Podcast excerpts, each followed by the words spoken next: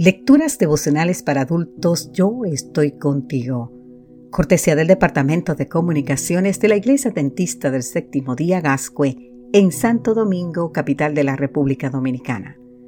En la voz de Sarat Arias. Hoy, 26 de septiembre, Él no ha faltado. En el libro de Josué capítulo 23 versículo 14 nos dice, ustedes bien saben que ninguna de las buenas promesas del Señor su Dios ha dejado de cumplirse al pie de la letra. Todas se han hecho realidad, pues Él no ha faltado a ninguna de ellas. Mario Benedetti, el ícono escritor uruguayo del siglo XX, declaró, no hay que prometer nada, porque las promesas son horribles ataduras y cuando uno se siente amarrado tiende a liberarse. Eso es fatal. No sé si Benedetti tuvo que librarse de alguna promesa o si alguien le había prometido algo y luego no lo cumplió. Pero lo cierto es que plantea una versión muy pesimista de lo que significa prometer.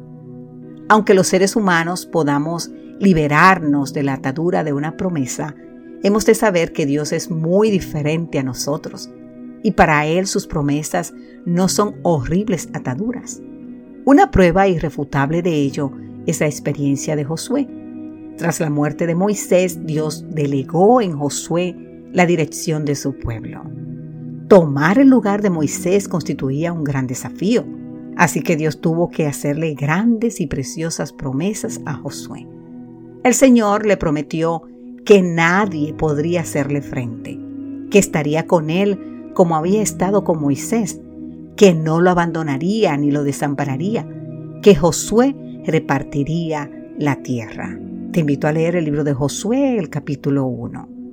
En la parte final del libro se verifica que el Señor no dejó de cumplir ninguna de sus promesas. Dio Jehová a Israel toda la tierra que había jurado dar a sus padres.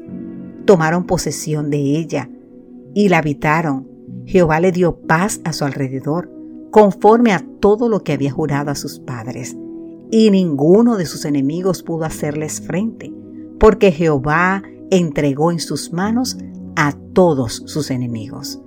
No faltó ni una palabra de todas las buenas promesas que Jehová había hecho a la casa de Israel. Todo se cumplió, como nos dice Josué 21, 43 al 45. Al final de su vida, Josué lo volvió a recordar al pueblo.